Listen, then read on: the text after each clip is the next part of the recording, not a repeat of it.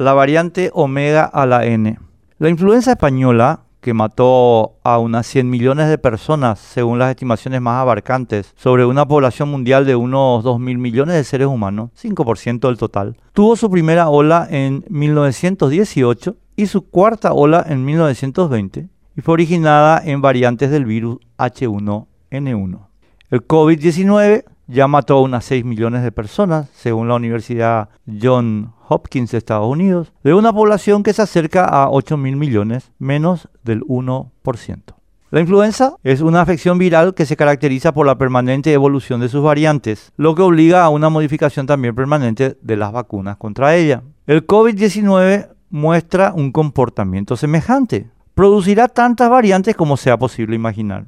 Periódicamente, como la influenza, el COVID mutará, generando escenarios semejantes a los que tenemos con la influenza. Las medidas sanitarias que se tomaron contra la influenza española podrían decirse parecidas a las que se están tomando contra el COVID, excepto porque nadie en las democracias de entonces se le ocurrió como ahora cercenar el debate público sobre ellas o sobre medicamentos a probar. Ni se realizaron acuerdos secretos sobre precios de medicamentos, ni mucho menos. Se planificó a largo plazo la supresión de derechos humanos y constitucionales. Nuestros derechos no dependen de las variantes de un virus. Sostener que las variantes de un virus determinan los derechos de la gente implica, contra la ciencia, degradar la condición humana y un absoluto desprecio por la democracia. Es propio de los totalitarios que nos consideran ganado. Lo que hacen ahora, alentado por productores de vacunas y médicos y políticos vinculados, no tiene precedentes en el mundo democrático. Por ejemplo, la promoción de segregación y discriminación por vacunas que se promueve a pesar de estar prohibidos por nuestra Constitución y las leyes.